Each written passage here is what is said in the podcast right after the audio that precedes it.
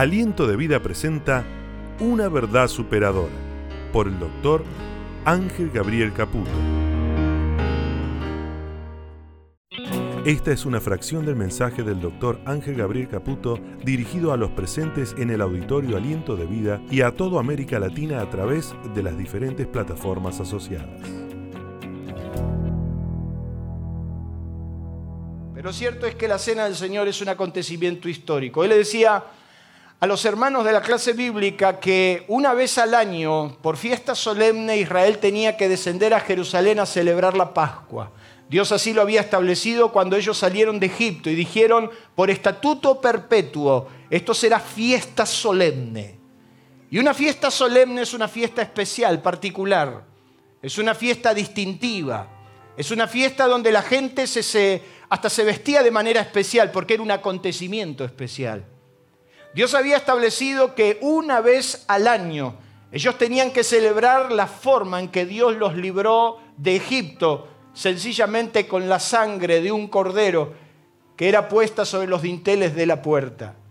Dice, cuando veré la sangre pasaré y no dejaré entrar al heridor en vuestras casas para herir. O sea que una vez al año ellos iban a Jerusalén a celebrar que un día la sangre de un inocente, la sangre de un cordero inmaculado, los libró de la muerte.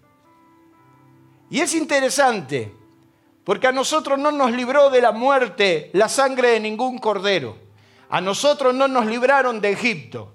A nosotros nos libró la sangre del Hijo bendito de Dios.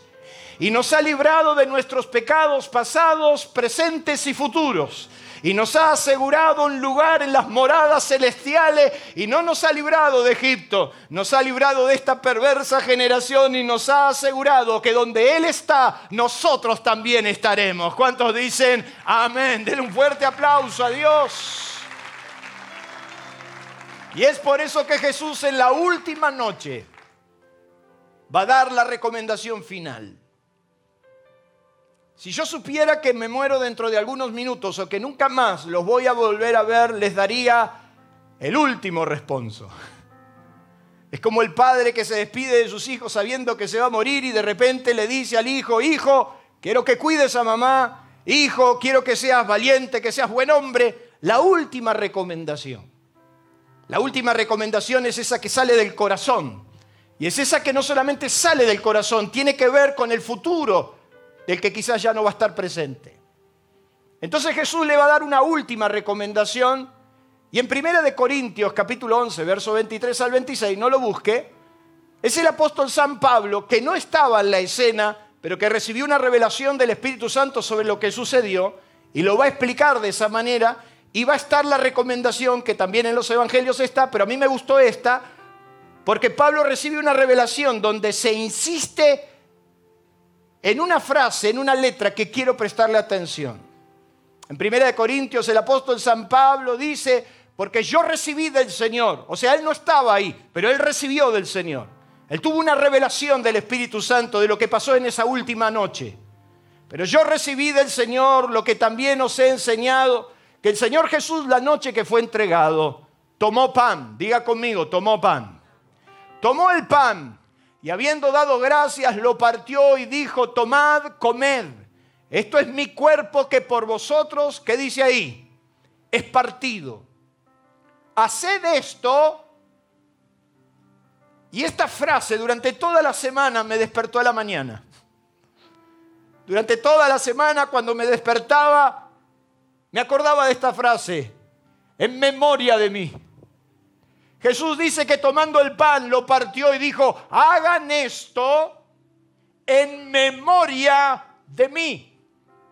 Fíjese qué interesante porque se va a repetir el mismo concepto en dos versículos. Y esa es la ley de recurrencia bíblica, que dice que cuando una cosa se repite constantemente es para prestarle suma atención.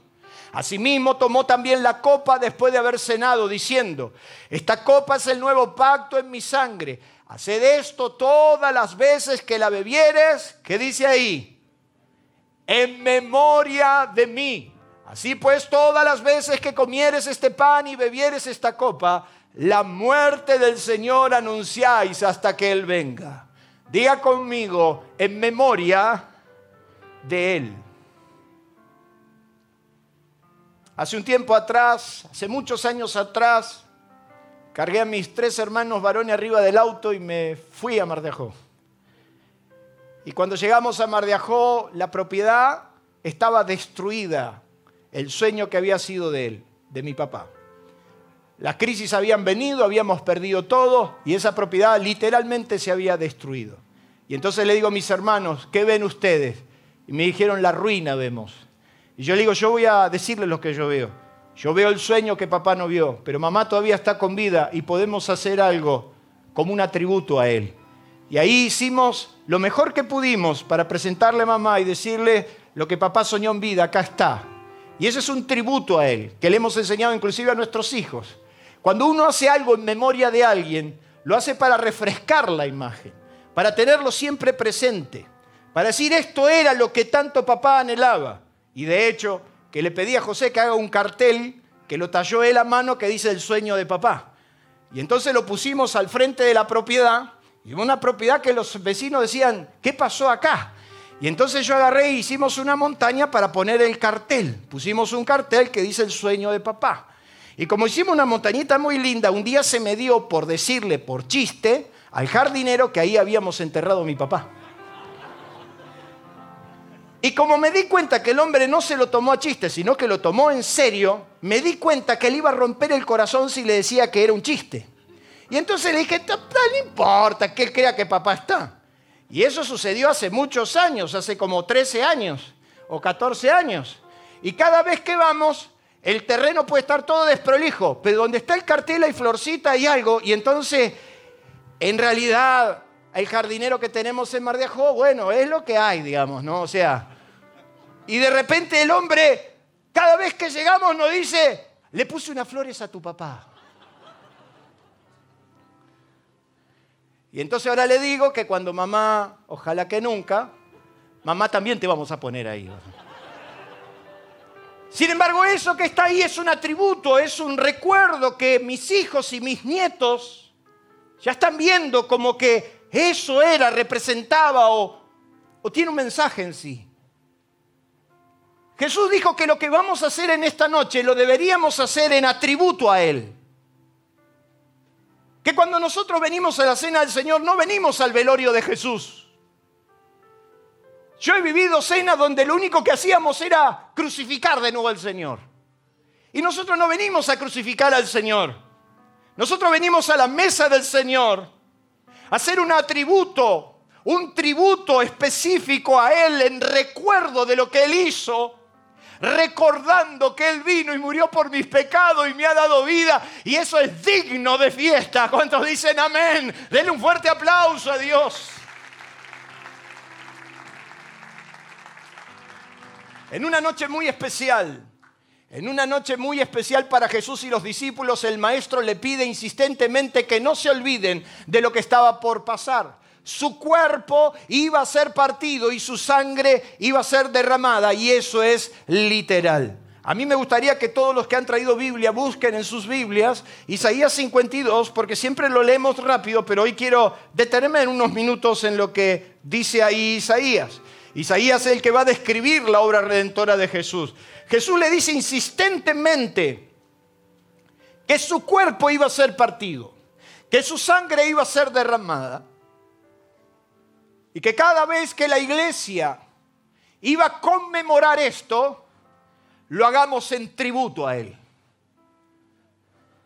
Hoy, mientras nosotros estamos sentados en esas butacas, hay ángeles alrededor que están rindiendo tributo al que murió en la cruz por nuestros pecados. Y nos están mirando y diciendo, a ver cuán agradecida es esta gente.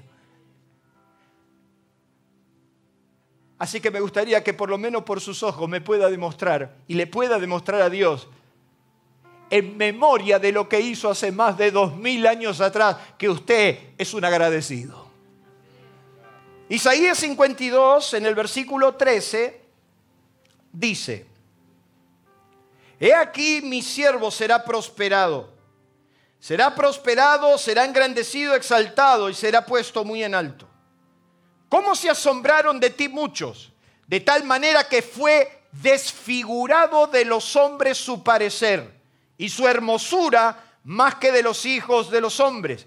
Así asombrará él a muchas naciones. Páreme. El profeta también decía que iban a mecer su, barba, que lo iban a desfigurar. Yo quiero decirle, le decía a los hermanos en la clase bíblica, que los discípulos no podían reconocer a Jesús resucitado porque la imagen que estaba frente a sus ojos daba estupor. Jesús en la cruz fue desfigurado, maltratado. Y dice ahí Isaías, ¿cómo se asombraron de ti muchos? De tal manera que fuiste desfigurado de los hombres. La cruz destruía a la víctima. Fue cortado, lacerado. Y yo no voy a apelar al golpe bajo para que usted se sienta emocionado, pero usted tiene que entender que lo que pasó en la cruz era un acto de salvajismo. De hecho, que la ley decía, maldito todo aquel que es colgado en un madero. Y mire lo que dice en el capítulo 53, en el versículo 2, subirá cual renuevo delante de él, como raíz de tierra seca, no hay parecer en él, ni hermosura le veremos, mas sin atractivo, para que le deseamos. Despreciado y desechado entre los hombres, varón de dolores, experimentado en quebranto y como que escondimos de él el rostro, fue menospreciado y encima no le estimamos. O sea, ni siquiera tuviste estima por él. Ni siquiera durante años te diste cuenta de lo que él hizo por vos en la cruz. Ni siquiera por muchos años te diste cuenta de que Él realmente se jugó por vos. Y entonces dice el profeta, ciertamente Él llevó nuestras enfermedades y sufrió nuestros dolores. Nosotros le tuvimos por azotado, por herido de Dios y abatido, mas el herido fue por nuestras rebeliones, molido por nuestros pecados. El castigo de nuestra paz fue sobre Él y por su llaga hemos sido nosotros curados. Todos nosotros nos descarriamos como ovejas, cada cual se apartó por su camino. Mas Jehová cargó en Él el pecado de todos nosotros. Angustiado Él y afligido, no abrió su boca como cordero mudo, se la aguantó. Aliento de Vida le invita a conocernos a través de nuestras redes sociales. En la web, en Facebook, en nuestro canal de YouTube y Spotify. Aliento de Vida, una forma diferente de vivir. Aliento Escucha, nuestro WhatsApp 11 3948 5138. 11 3948 5138. Aliento escucha. Lo que Jesús hizo en la cruz es digno del mayor de los tributos, siendo el Hijo de Dios. La descripción del profeta Isaías causa impacto, pero el prin que tendrían sus discípulos en vivo y en directo causaría escosor y amedrentamiento. No existía forma alguna de olvidar la imagen de Jesús en la cruz. Y a pesar de esto, Él les dice, no se olviden. Dice que los últimos discípulos que se quedaron cerca de la cruz no podían soportar mirar la cruz. Y de hecho a uno de los discípulos al que él amaba, estando su madre frente a él, le dice al discípulo al que amaba, he aquí tu madre, he aquí tu hijo. La imagen que había quedado en la cabeza de los discípulos lo acompañaría el resto de su vida. Ver al Jesús crucificado, desfigurado, estropeado, maltratado. Dice que le acercaron vinagre, le, acercaron vinagre mezclado con hiel para tratar de calmar su dolor, pero él no quiso. En determinado momento, no soportando más, dijo Elí, Elí, lama sabactani, esto es Padre mío, Padre mío, ¿por qué me has abandonado? Y dice que en determinado momento él solamente expiró diciendo, en tus manos encomiendo mi espíritu. No había nada que pedir por el cuerpo, el cuerpo estaba destrozado. Sin embargo, Jesús a los discípulos le dicen, no se olviden de mí. La última noche le dice, no se olviden de mí. Cuando celebren la cena, háganlo en memoria de mí. ¿Qué le está diciendo Jesús? No se olviden de mí. Yo quiero decirle que una de las cosas más terribles que nos puede pasar es perder la memoria. Dicen que olvidar es precisamente dejar de tener en la memoria lo que se tenía o debía tener. Dicen que olvidar es dejar de tener afecto o amor por alguien o algo. Olvidar es no tener en cuenta algo. Olvidar es hacer perder de memoria algo. Lo peor que nos podría pasar en la vida es olvidarnos. Olvidarnos de lo que hizo Dios, olvidarnos de lo que hemos recibido. Dice el apóstol San Pablo que una de las características de los últimos tiempos será que los hombres precisamente serán olvidadizos, por no decir que no tendrán afecto, no tendrán memoria, no serán agradecidos. Y parece que vivimos un tiempo donde nos olvidamos de todo. Pero Jesús le dice a los discípulos, yo les pido un favor, cuando ustedes celebren esto, ustedes no se olviden de mí. ¿Por qué? Porque un pueblo sin memoria es un pueblo sin, ¿qué dice ahí? Historia. Olvidarte es perder la historia. Y Jesús lo que quería tener latente en los corazones de los discípulos era lo que iba a pasar. Su cuerpo iba a ser partido y su sangre iba a ser derramado. ¿Qué genera en nosotros la falta de memoria? En primer lugar, creer lo que no somos.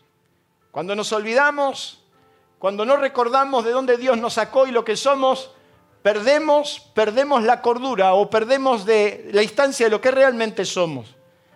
Cuando Israel iba a entrar a Egipto, Dios le dijo, vas a habitar en casas que vos no edificaste, vas a tener viñas que vos no plantaste, vas a disfrutar de todo el bien de Dios que vos no hiciste nada por ello. Lo que le está diciendo Dios, quiero que quede constancia de que vos no hiciste nada por llegar a donde llegaste. Quiero decirte que vos no hiciste nada por lograr lo que lograste. Yo te he metido en esa tierra y lo único que te pido cuando estés ahí adentro, que no te olvides que yo te metí. Pero muchas veces nosotros nos empezamos a olvidar de los favores de Dios. Y nos empezamos a tomar con tal costumbre que hasta venimos a la mesa del Señor, a la cena del Señor como una reunión más, olvidándonos lo que sucedió. La pérdida de memoria nos hace creer lo que no somos. Y a veces nos creemos y nos creemos demasiado que lo que tenemos, que lo que recibimos es porque lo merecemos. Y yo quiero decirles que nadie de los que está acá presente, nadie de los que está acá sentado es merecedor de absolutamente nada. Todo lo recibimos por gracia y bendición del cielo. ¿Cuántos dicen amén? Denle un fuerte aplauso a Dios por eso.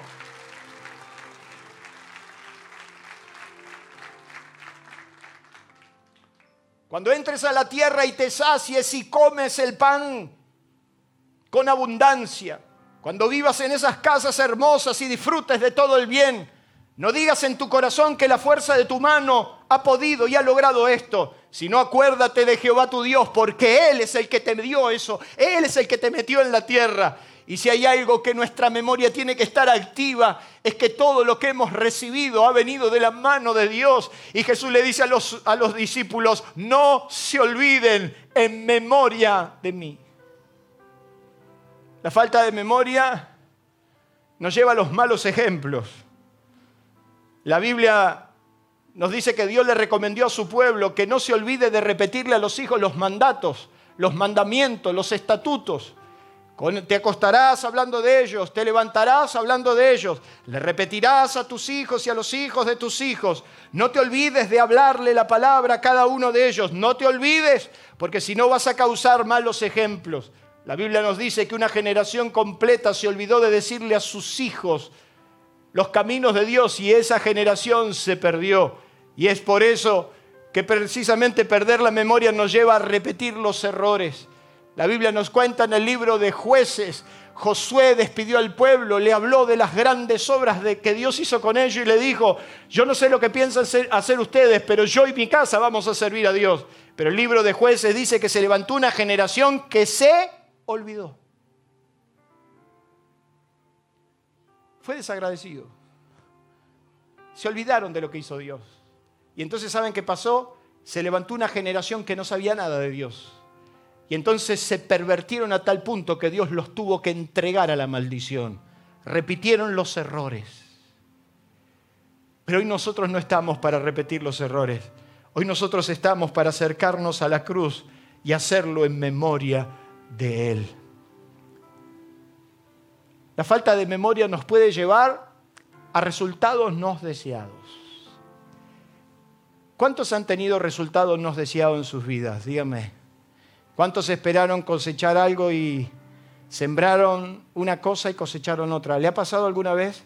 ¿Alguien sembró esfuerzo y cosechó falta de paga? ¿Le pasó alguno alguna vez? Y de repente sembraste amor y te devolvieron con un cachetazo. Sembraste bien y hablaron mal. ¿Cuántas veces nos ha pasado que pensando hacer bien al otro, el otro lo interpretó a mal y hasta lo pensó a mal y hasta ahora te detracta porque, porque entendió todo mal? El perder la memoria nos lleva a resultados no deseados y el profeta Isaías en el capítulo 17 permita leerle algo que me impactó. Dice, porque te olvidaste de tu Dios, porque te olvidaste del Dios de tu salvación y no te acordaste de la roca de tu refugio, por tanto sembrarás plantas hermosas y plantarás sarmiento extraño. El día que los plante los harás crecer y harás que su simiente brote de mañana, pero la cosecha será arrebatada en el día de la angustia y en el dolor desesperado. Es por eso que en esta noche nosotros nos vamos a acordar. Nosotros vamos a hacer memoria de que estando muertos en nuestros delitos y en pecados, la gracia de Cristo fue suficiente para todos nosotros. ¿Cuántos dicen amén? Por último, la falta de memoria te puede llevar al desagradecimiento. El ser desagradecido es una de las peores, de las peores cosas que nos puede pasar. Y entonces el salmista David, que entendía de estas cosas y entendía que él tenía que tener presente siempre lo que Dios había hecho por su vida, en el Salmo 103, bendito Salmo 103, yo lo recito de memoria casi a diario, en el Salmo 103 el salmista David decía, Bendice alma mía Jehová y bendiga mi ser tu santo nombre. Bendice alma mía Jehová y no olvides. ¿Qué dice David? Y no olvides ninguno de sus beneficios. Él es quien perdona todas tus iniquidades, el que sana todas tus dolencias, el que rescata del hoyo tu vida, el que te corona de favores y misericordias, el que sacia de bien tu boca de manera que te rejuvenezcas. ¿Cómo? ¿Qué dice David? No te olvides que fuimos perdonados. No te olvides que Dios ha podido sanar no solo tus enfermedades físicas, las sanidades de tu alma, de tu corazón, no te olvides que Él siempre te rescata cuando te caes. No te olvides porque Él te corona aún cuando no lo mereces de favores y misericordia. No te olvides que Él siempre ha saciado tu alma. ¿Cuántos dicen amén? Por eso Jesús a los discípulos, la última recomendación fue, hagan esto en memoria de mí. Aliento de Vida presentó Una verdad superadora. Si usted quiere recibir más sobre estos y otros mensajes, escríbanos a info@alientodevida.com.a o visite nuestras redes sociales. el motivo de mi vida. Nuestro auditorio se encuentra en la ciudad de San Justo, partido de la Matanza, provincia de Buenos Aires, Argentina. Usted será muy bienvenido en este lugar. Aliento de vida, una forma diferente de vivir.